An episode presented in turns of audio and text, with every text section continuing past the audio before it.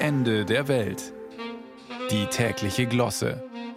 Ein Podcast von Bayern 2. Nur mal angenommen. Es käme ein Virus. Neben vielen anderen Maßnahmen würden die Schulen mehr als ein halbes Jahr zugesperrt und anschließend käme ein Bildungstest, nennen wir ihn spaßeshalber PISA, der zum Ergebnis hätte, dass die Kinder in der Schule schlechter geworden sind. Was täten Sie in solch einem natürlich äußerst hypothetischen Fall als Bildungspolitiker? Kleiner Tipp, die eigenen Fehler zugeben scheidet als Möglichkeit selbstverständlich aus.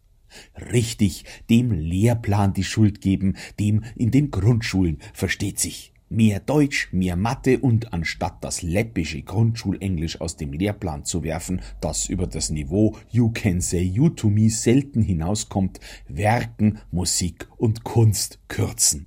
Religion bleibt unangetastet, ist ja logisch. Wenn keiner mehr in die Kirche geht, muss die Kirche eben in die Schule kommen.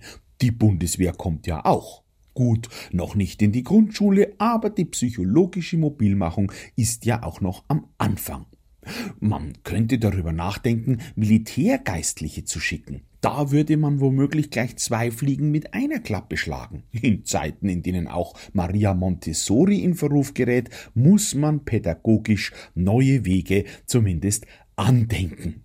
Eines meiner Lieblingswörter übrigens. Andenken. Das ist Denken ohne Konsequenzen. Soweit ich weiß, ist ja von der bayerischen Verfassung her angedacht, dass Schulen nicht nur Wissen und Können vermitteln, sondern auch Herz und Charakter bilden. Zum Glück gibt's Modellschulen, wo man das bis zum Totalschaden zu Ende denkt.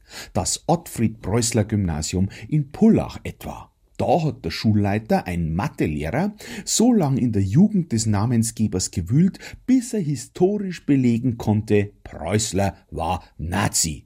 Als Jugendlicher. Und er hat sich dafür nie entschuldigt, also zumindest nicht beim Schulleiter des Pullacher Gymnasiums.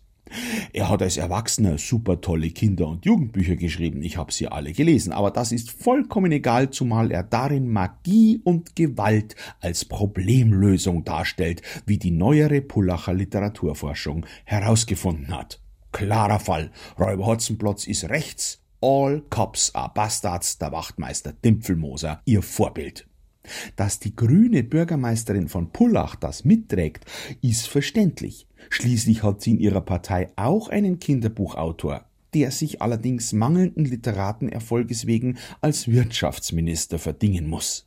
Eine Umbenennung in Robert Habeck Gymnasium sollte schnell erfolgen, denn in 50 Jahren kennt den keiner mehr. Oder man macht aus dem Ottfried Preußler ein Ottfried Fischer Gymnasium. Da kann keiner was dagegen sagen. Und wenn doch, dann ist es ganz klar Body Shaming.